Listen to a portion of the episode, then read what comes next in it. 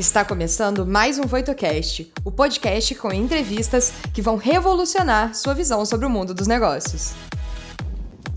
Olá, pessoal, sejam bem-vindos ao VoitoCast. Eu sou Daniel Scaba, cofundador e CEO da Ibitec, e falo diretamente de Israel, a nação das startups. É com grande prazer que acompanharei vocês nessa imersão ao ambiente tecnológico, inovador e disruptivo que temos por aqui. Sempre com convidados experientes e interessantes, e cada episódio diferenciado, visando vocês que adoram o mundo de empreendedorismo e inovação. Nos encontramos no nosso próximo episódio.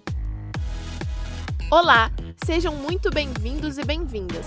Eu sou a Bárbara, Head de Conteúdos e Inovações na Voito, e vou trazer algumas perguntas do público e os principais insights que vão ajudar você em sua jornada, complementando sua experiência. Nos vemos em breve. E agora, pessoal, eu gostaria de convidar Benny Rubinstein para uma conversa sobre os segredos para ser um empreendedor de sucesso a nível internacional. Olá, Beni, tudo bem? Obrigado Olá, por aceitar o convite. Muito obrigado a você pelo convite, sempre bom revê-lo. Maravilha, Beni, obrigadíssimo. Revê-lo, vocês podem ver, Beni é um grande amigo, além dessa figura excepcional. E Beni, pessoal, é um engenheiro de computação pela PUC no Rio de Janeiro. Ele atuou com mais de três anos como executivo comercial na Microsoft e ele foi uma figura muito importante nos primeiros passos da penetração da plataforma Azure no mercado. Ele foi cofundador da Acelera Partners, também conhecida como Microsoft Ventures. E hoje ele atua em diversos conselhos consultivos, em startups de inteligência artificial, de saúde, também em corporações e fundos de investimento, aqui em Israel, aí no Brasil e em diversos outros países. Beni, eu quero já começar com você, porque ouvimos aqui sua, sua incrível jornada de negócios no mundo inteiro. Eu queria que você contasse para a gente quais foram os motivos que incentivaram a você seguir esses caminhos de empreendedorismo e como você adquiriu toda essa sua experiência, todas essas competências para seguir esse caminho. Em primeiro lugar, obrigado pelos, pelos elogios. É, eu vou contar rapidamente um pouco a, a, a minha jornada, é o que mais, mais, especialmente o que, motivou e o que, eu aprendi. É, basicamente, eu não venho de uma família de empreendedores. Eu não tenho grandes exemplos uh, em casa. Meu pai é médico, minha mãe é professora, profissões lindas. Uh, meu sonho era ser médico. Meu sonho era ser médico, salvar vidas e descobri que uh, eu desmaiava quando via sangue. Então, foi o meu primeiro fator limitante, é, provavelmente não um bom começo para uma carreira em medicina. É, o sonho não acabou, é, tomei outros caminhos, enfim, é, fui enviesando pelo lado tecnológico, sempre gostei, admirei cientistas, li a biografia de Einstein, de Bill Gates, de Stephen Hawking, disse, quem sabe, algum dia eu vou ser, não como eles, mas vou entrar nessa, nessa jornada. Encurtando a história, muitos, muitos anos depois, né, eu, eu saí do Brasil é, para fazer meu MBA. Eu fui para Wharton, fiquei em Filadélfia dois anos é, e tive a proposta de ir para a Microsoft em 2001. Enfim, uh, encurtando a história, fiz uma carreira que não, não, diria que inicialmente começou como uma carreira de empreendedor, obviamente uma carreira corporativa. Uh, eventualmente, eu acredito muito no, em hebraico, diz, a cor me chamar, algumas coisas a gente planeja, mas acontece sem explicação estava sentado no meu escritório, já estava na Microsoft há sete anos, oito anos, uma carreira muito interessante, e com aquela coceira de vou empreender, como é que eu faço para sair daqui para uma startup e tal.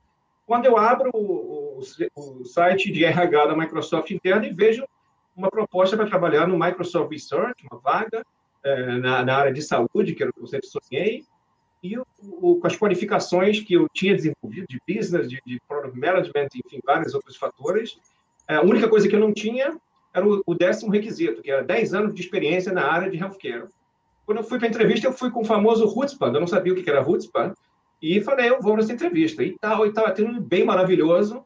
E quando chegou lá, no check, check, check, check the box, chegou no último lá, meu futuro chefe perguntou, e vem cá, Benny, puxa, tá indo bem aqui, quantos anos que você tem de healthcare experience? Eu falei, nenhum.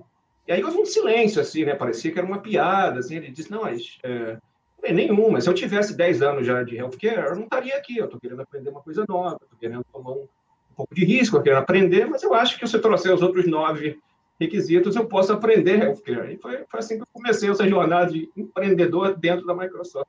Não, que legal. E você mencionou esse termo Rutzpa, e acho que nos nossos episódios aqui, acho que praticamente todas as, as pessoas que passaram por aqui mencionaram o Rutzpa como um dos elementos importantes aqui do, do sucesso do, do, empreendedor, do empreendedorismo aqui em Israel, do sucesso de Israel. Então, só para para relembrar aqui para o pessoal que Rutzpa é, é talvez uma, uma palavra que, é, que fale um pouco do, do atrevimento, do, do que eu posso tudo, do que não existem barreiras pela minha frente que eu não possa passar. E nós todos sabemos que é um elemento importantíssimo para o empreendedor, que é sou mais eu.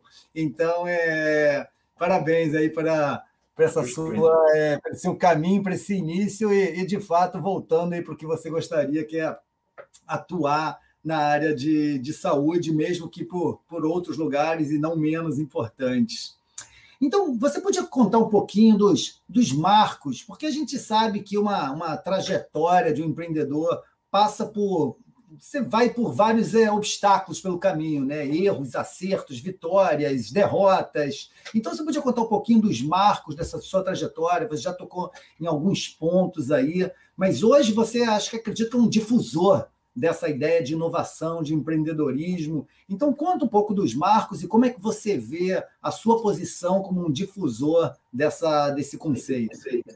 É, excelente pergunta, Daniel. Eu vou tocar alguns assuntos, talvez não, não que não sejam politicamente corretos, mas não são talvez o, o que a gente muito lê em mainstream sobre empreendedorismo. Tá? É, resumindo, depois dessa minha jornada no Microsoft, eu tive aí a oportunidade de começar o grupo do Agil. Né? Hoje é o carro-chefe da Microsoft nós éramos seis funcionários no grupo do Azul, nós montamos o primeiro modelo de venda, como fazer o primeiro PLC com um cliente é, por 50 mil dólares, uma ideia. Hoje é um, um multi-billion dollar. Então, realmente, eu comecei a empreender dentro ainda de uma corporação, que já é um primeiro mito que a gente precisa quebrar, empreender. Empreender não necessariamente significa estar numa startup, então você pode empreender em corporações, mas, pela sua pergunta, o, o, o, o que, que foram os grandes marcos? Eu, eu acho que, assim, um passo para trás, é muito importante né, a gente entender que existe o que se chama hoje é, é, o empreendedorismo de palco, né? existe muito, muito é, shows e apresentações e tal, e existe muito o fazer acontecer. Né? E eu acho que o essencial uh, para quase uma vida, mas especialmente para empreender, é a gente realmente ter um propósito. Né? Para que é, às vezes a gente faz as coisas porque está na moda, porque eu cansei do meu chefe, porque eu quero ser, não ter chefe, enfim, por várias razões, né? Porque é cool. Mas, assim, por que você quer empreender? Né? Eu acho que é uma pergunta, a gente já teve essa aí, talvez, no seu escritório ou na cerveja, a gente teve essa conversa. Mas é, eu acho que é importante as pessoas é, realmente pararem para pensar, mas é tudo na vida, né? Casar, empreender, enfim. Por que você quer exatamente? Né? E a gente tem que saber se são as razões corretas, né? Não, empreender não é para todo mundo. Empreender, você sabe que eu sou apaixonado por isso, mas te digo a verdade, nos meus primeiros anos de carreira, não era o meu perfil, uma coisa que eu tive que aos poucos evoluir quem eu era e o que eu queria fazer no mundo para mudar. E outro conceito que é um termo em hebraico que você também conhece, acho que tem um aspecto de tikkun olam. Né? Tikkun olam é um preceito que a gente acredita de transformar o mundo, melhorar o mundo. Né? Eu acredito, tem uma visão um pouco mais espiritual, que a gente está aqui não só para ganhar dinheiro, não só para sair na capa da revista, a gente está aqui para melhorar o mundo, deixar um legado. E eu achei que, com todo respeito a grandes corporações, eu devo quase tudo que eu aprendi a, Microsoft, é, eu acho que quando a gente empreende, a gente faz um statement de, ok, agora eu não sou o funcionário da Intel, não sou o funcionário, mas agora eu sou o Benny, agora eu sou o Daniel. Como é que eu vou fazer as coisas acontecerem sem aquele crachá, sem aquele cartão, sem aquele logo? Eu acho que é um momento, é um, quase que um take a breath and jump, né? Você tem que respirar fundo e dizer, eu vou, não tenho a menor ideia se vai dar certo, não sei exatamente como que vai acontecer, mas é o que você falou da Roots, vai acontecer. Pode demorar mais, pode ser mais difícil, pode ser um caminho mais reto ou mais tortuoso, mas vai acontecer. A questão é o como. Acho que esse é um dos primeiros grandes ensinamentos. Acho que quem, quem nunca cometeu erros não tem perfil empreendedor. Acho que todo mundo, né? O Bill Gates, era, aliás, era a pergunta-chave dele nas entrevistas, quando ele entrevistava. Qual foi sua maior faria? Ele está falando de CEOs, ele entrevistou aí CEOs, companhias como AT&T, e o cara já estava para entrar, com o Senior Vice President, um lindo resumido de 30 anos, ele perguntou para um desses executivos, qual foi a tua pior falha? E aí deu aquela resposta um pouco marota, não, não foi bem falha, mano. Ele disse, desqualifica o cara, o cara passando o processo inteiro, não serve para mim. É. Então, assim, é, é, é, eu acho que, como você falou, a primeira coisa é a gente pensar no propósito. Eu quero empreender, no meu caso, eu queria empreender, primeiro, por uma questão de crescimento pessoal. Eu acho que eu cresci muito na minha carreira corporativa é, e queria tentar ser CEO, tentar ser fundador, sentir aquela dor, não sabia se ia dar certo ou não, mas era um crescimento pessoal, e como sair de casa, né? É, é, e, e, a outra coisa, a Microsoft era a minha casa, essa é a verdade. Com a minha visão, como é que eu trago né, uma questão um pouco artística, como é que eu trago a minha visão, a minha percepção, o meu jeito de fazer as coisas, não, não necessariamente é melhor do que o jeito do, de qualquer outra pessoa, mas como é que eu ponho esse bem ali, não, não, não emblema da empresa, como é que eu crio o meu logo, né? Como é que eu crio o meu branding? Acho que tinha muito dessa de, de se expressar, né? Eu, eu, antes de ser, querer ser médico, queria ser pianista e artista e músico, também não, não, não, não fiz, mas eu acho que é essa expressão da sua personalidade, do, das suas ambições, não só financeiras, mas de, de, de transformação, né? E, e, de novo, acho que essa é a palavra-chave, é a transformação. A gente, dentro de empresas grandes, a gente sabe, né? eu sou é, é, digamos, advisor para algumas corporações na área de inovação, e a gente sente a dor, a gente vê empresas maravilhosas, super é, lucrativas, com, com, um talento enorme, mas a dificuldade de, de, de inovar num, num, de uma maneira rápida, de uma maneira sustentável, é uma coisa que é inerente. Né? Ben, eu queria explorar um ponto que você mencionou agora. Você mencionou que é, dentro da própria Microsoft você já teve um certo empreendedorismo dentro da empresa e, e, eu também, na minha experiência pessoal, que eu trabalhei muitos anos na, na Intel, e eu, eu sei que eu, muitas vezes, eu, quando eu saí para empreender, muitas pessoas falaram: Ah, mas Daniel, você não tem experiência empreendedor. E aí uhum. sim eu sabia que eu tinha algumas experiências internas como empreendedor dentro da empresa. É óbvio que dentro do conforto do salário de executivo, mas por outro lado, ainda assim, o pensamento diferente, o empreender, o pensamento empreendedor. Eu queria que você explorasse um pouco mais o que significa, o que significa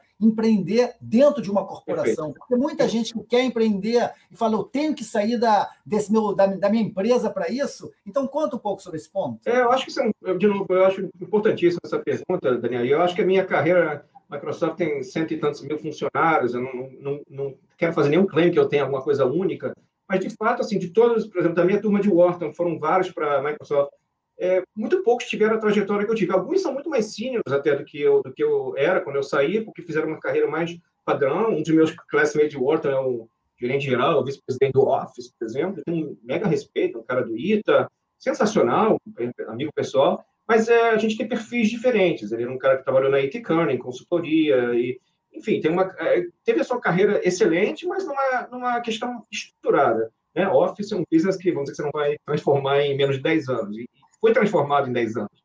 No meu caso, de novo, foi uma, uma, uma decisão, de novo, é, apesar de eu acreditar que muitas coisas a gente não controla, foi uma decisão muito deliberada, muito calculada e com um pleno reconhecimento de que poderia dar um resultado muito é, menos espetacular do que, eu acho que eu consegui atingir. Então, para ser muito específico, quando eu entrei no Microsoft, a gente está num, numa era de, de né, politicamente correto, etc., mas eu, eu deliberadamente discriminei os grupos grandes da Microsoft. Não porque são ruins, porque não eram para mim. Então, eu falei, olha, naquela época, em 2001, quase todo o PNL da Microsoft era Windows e Office. Eu falei, é, na minha entrevista, eu quero trabalhar em qualquer grupo Microsoft, menos Windows e Office. Eles falaram, você está maluco? Todo mundo de Wharton quer trabalhar no Windows e Office, é onde está o business da empresa. Eu falei, mas eu não quero, eu quero construir um novo business para a empresa. É, então, eu entrei na época, né, na época, é engraçado, definições de grandes corporações. Todos os grupos de menos de um bilhão de dólares de receita eram considerados grupos de incubação, grupos pequenos, etc. Então, eu fui na época para o Visual Studio. Ninguém sabia o que era Visual Studio, da minha turma de Wharton. Todo mundo foi para o Office Windows, eu fiquei Visual Studio. Uma ferramenta para desenvolvedores tal. Gerava, na época, 300 milhões de dólares para a Enterprise. Né?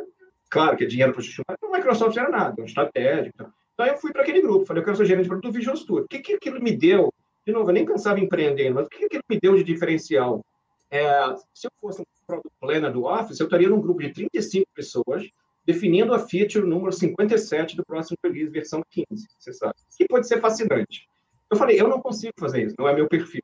Então, me dá um produto que não funciona direito. O Visual Studio era uma ótima ferramenta de desenvolvimento na época, mas não tinha nenhum lifecycle tool. Né? A gente usava Rational Software, para IBM, para complementar version control, load testing. As pessoas que são técnicas vão entender o que eu estou falando. Era simplesmente um development environment. E aí, falaram, bem, não sei, cria um roadmap, a gente vai comprar a empresa, a gente vai construir, vai integrar. Como é que fica isso aí?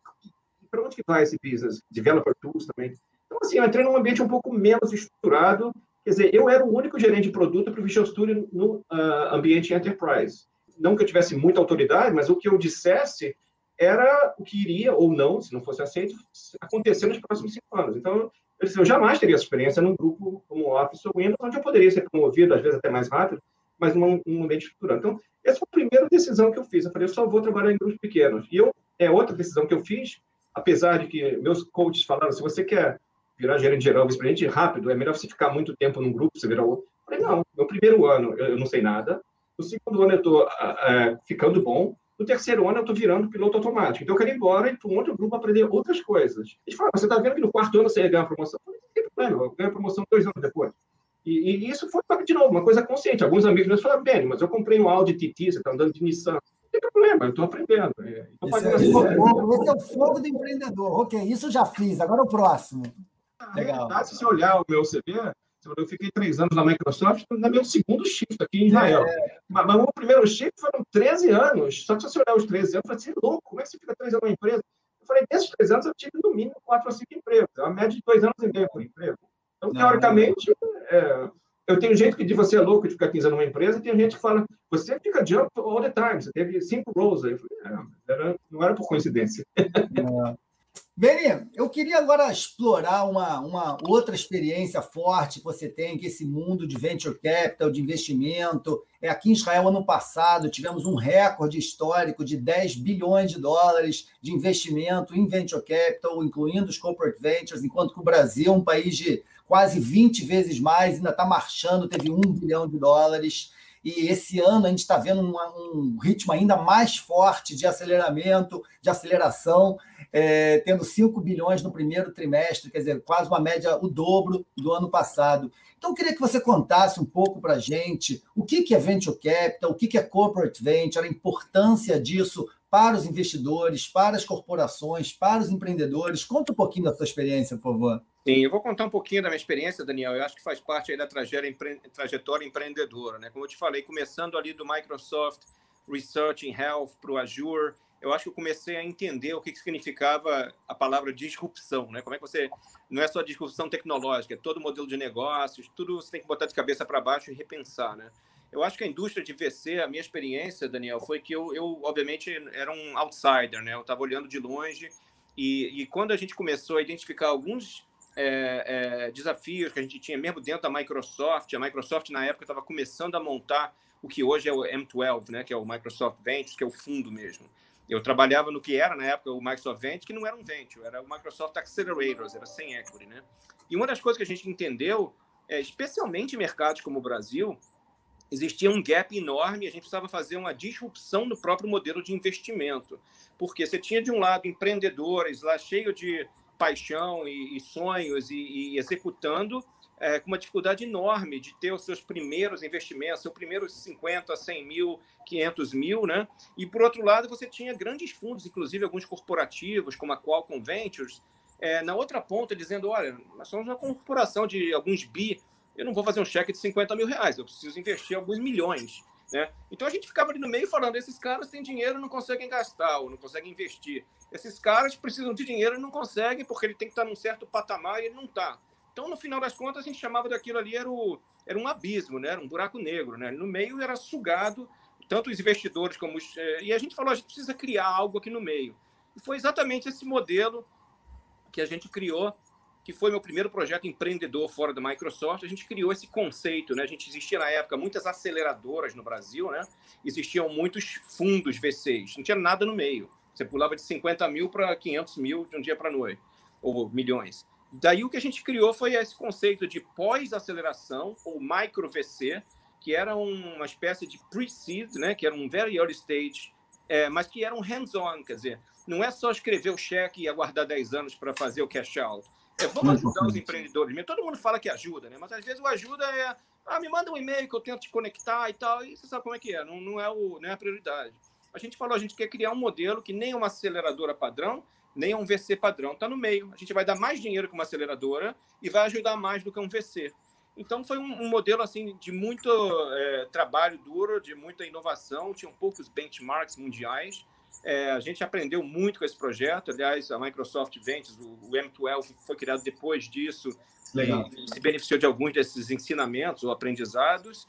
É, e eu acho que hoje é um, é um fenômeno que a gente está vendo nesses bilhões que você mencionou, né? Não tem só late stage mais, né? A gente tem muito mais gente é, querendo tomar risco, querendo escrever cheques menores, que é uma mudança muito, muito positiva, tanto para o mercado de investimento como para o mercado de startups. Não, que legal. É, eu concordo. Esse é o é, escrever cheque grande acaba sendo a parte fácil, né, do desse desse investimento, esses cheques pequenos, quando o risco ainda é grande, mas que o, e, você tocou num ponto muito importante, que o empreendedor, ok, precisa de dinheiro sempre, isso vai ser a verdade do primeiro dia até a saída dele, mas em cada etapa dele ele precisa de todo uma, um envelope de, de, de apoio, muitas vezes uma mentoria em processos de desenvolvimento, outras é para marketing, cada um, e, saber ouvir o empreendedor, entender o que, que eles precisam, acaba sendo uma arte e eu sei que você tem feito isso de forma é, tanto como dentro da Microsoft, na Microsoft Ventures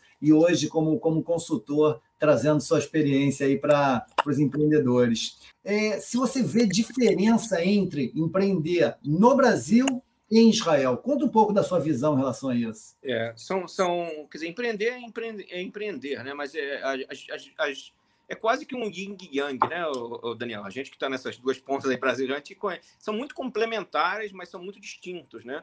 É, eu, quando estive no Brasil a última vez, há uns dois anos, eu, eu, eu fiz um, um, uma entrevista com o pessoal da PUC do Rio, que estão fazendo um projeto de empreendedorismo muito interessante, a gente falou uma hora só sobre esse tópico, né? E, e é, o resumo dele é, é, eu diria assim, um dos aspectos mais óbvios, mas que não são às vezes tão evidentes, que o, o empreendedor do Brasil, é, por definição, né, ele não precisa ser global, ele não precisa se internacionalizar, ele não precisa falar inglês, em tese, né?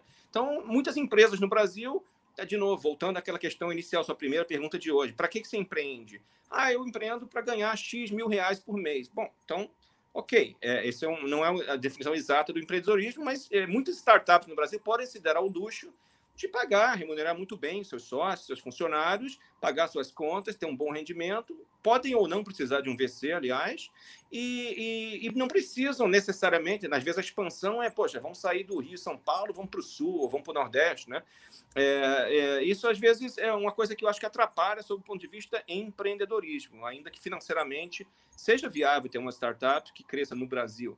É, aqui em Israel, como você sabe, é o contrário, né? Quer dizer, se você vai no no, no seu primeiro coffee shop para botar a primeira folha de guardanapo com a sua ideia e você está desenvolvendo um produto para o mercado israelense, você sabe muito bem, acabou, não tem business. Né? Não, o business não é viável. O critério número um do, de um VC, apesar de ter 10 coisas no mínimo que eles vão querer olhar, a primeira, a primeira, que é sine qua non, é qual é o market size? Ah, eu vou vender para 9 milhões de pessoas aqui em Israel não tem business, não precisa continuar. Uhum. Né? Então, é, é, um bom business, talvez você consiga, né? um business do falafel e tal, mas não é um, um projeto de, digamos, de startups, de que escala, etc, etc. Não é um projeto para VC, por exemplo. Então, é, eu acho que essa já é a primeira diferença. A gente aqui já sai. O que eu acho que é um ótimo, um ótimo problema que a gente tem, que você já tem que sair da sua zona de conforto no primeiro dia. Você já tem que saber falar outra língua. Você já vai ter que saber é, é, entender como é que você vende para outros países. Você vai ter que entender regulatório de outros países. Quer dizer, uma lista enorme de, obstáculos ou dificuldades que, como a gente sabe, são, são desafios que vão é, é, te ajudar a empreender e virar um melhor empreendedor. Porque se você estiver na sua zona de conforto, por definição, você não está empreendendo. Não, é que ótimo. E a pergunta assim, eu como empreendedor, o que, que dicas você me dá, o que conselhos você pode me dar, exatamente como eu posso acessar a um fundo de venture capital, eu como empreendedor com a minha startup? O primeiro conselho que eu dou, Daniel, de novo, como, como a do como ser um bom empreendedor, é entender por que você quer ser, é? por que você quer um VC, né? É, a pergunta não é por que, que você, é, como, como chegar ao VC, a pergunta inicial. A pergunta inicial é qual é o meu, a minha metodologia para ter funding? Todo mundo precisa de dinheiro. Então, qual é a sua metodologia para ter funding? VC é só uma das opções, não é para todo mundo. Então, o meu primeiro conselho é, que aliás eu tomei, porque eu não sabia nem o que era um VC há, há alguns anos atrás, é, entenda o mercado de VC, pesquise, faça o seu research. Que tipo de VCs existem? O que, que eles querem? Tem muitos artigos no Medium, aqui ali, é, é bastante claro hoje qual é o propósito de um VC, como eles operam, é, é, como que você é, é, faz um pitch espetacular. Isso tudo existe hoje, conteúdo online, existe tudo isso. Então, a primeira pergunta é você entender, o VC é para mim? E a segunda pergunta é, se é para mim, é agora? Né? É a mesma questão do relé, né? If not now, when? Né? É, se, for pra, se não for para você, tem outros veículos. E se for para você, será que é esse o momento? Então, acho que é, existem vários passos aí, porque aí na hora que você falou, esse é o momento, eu estou é, no momento certo de levantar VC para mim, aí a minha recomendação é muito simples. Nem todo VC é igual. Um dólar é um dólar, mas você não está indo num banco buscar dinheiro. Você está indo trazer um sócio. Você está indo trazer a sua futura esposa, né? ou seu futuro marido. Você vai estar tá num conselho administrativo com essas pessoas. Você vai estar tá lá no dia da alegria e no dia da tristeza. Você vai estar tá lá celebrando é, uma rodada bem sucedida. Você vai estar tá lá pensando como é que você vai é, demitir 10% dos seus funcionários. Então, é uma jornada, não é um, não é um cheque. Eu acho que as pessoas às vezes perdem um pouquinho a perspectiva. Preciso de dinheiro, ok? É, é, é um match de verdade. Esses, essas pessoas vão agregar valor à sua empresa. Essas pessoas vão trabalhar bem com vocês, porque dinheiro você pode trazer de várias formas. Uau! Beni, muitíssimo obrigado. Você trouxe um conhecimento para a gente, para mim, para o nosso público. Eu tenho certeza que todo mundo aqui desfrutou bastante dessa conversa. Muitíssimo obrigado por ter compartilhado toda a sua rica experiência aqui com a gente, Beni. Daniel, um grande prazer. Um abraço, obrigado a todos e estamos sempre aqui, o que vocês precisarem. Maravilha, obrigadíssimo. Bárbara, o que você achou? Olha, simplesmente incrível, incrível mesmo. E o que eu achei mais interessante é que em todas as respostas dele, ele falou muito sobre o propósito, sobre a gente refletir e não simplesmente sair né, na carreira querendo fazer várias coisas, implementando vários negócios. Não, a gente tem que refletir também e pensar: olha, isso é para mim? Será que é isso que eu quero? Será que é isso que realmente eu preciso fazer nesse momento? E aí ele repetiu isso também falando sobre os VCs, né? Então ele falou: olha, será que esse é o momento para mim realmente investir nisso, fazer com que é, essa seja a atuação? E aí, se for, como que eu posso fazer isso, né? Então, estudar aquele mercado, estudar como que funciona, como as pessoas implementam ali no dia a dia, estudar um bom pitch, né? A gente fala muito sobre pitch também.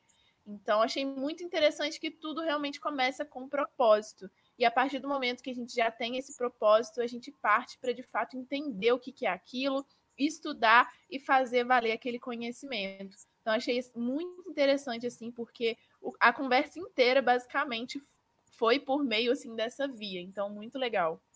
Concordo, um ponto muito, muito importante. É, é por, por, que eu estou fazendo isso? Por que eu preciso do dinheiro dele? Por que eu estou seguindo por esse, por esse caminho? Por que esse mercado? Concordo plenamente que foi um dos, uma das marcas dessa conversa com o Beni que aprendemos muito com ela.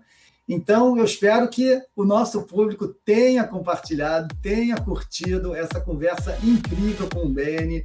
Abraço grande, até lá. O que você achou do episódio de hoje? Não se esqueça de dar o play no próximo e nos seguir na sua plataforma de podcasts favorita para não perder nenhum episódio novo. Ah, você também pode nos seguir nas redes sociais. Os links estarão na descrição desse episódio. Nos vemos em breve. Até lá!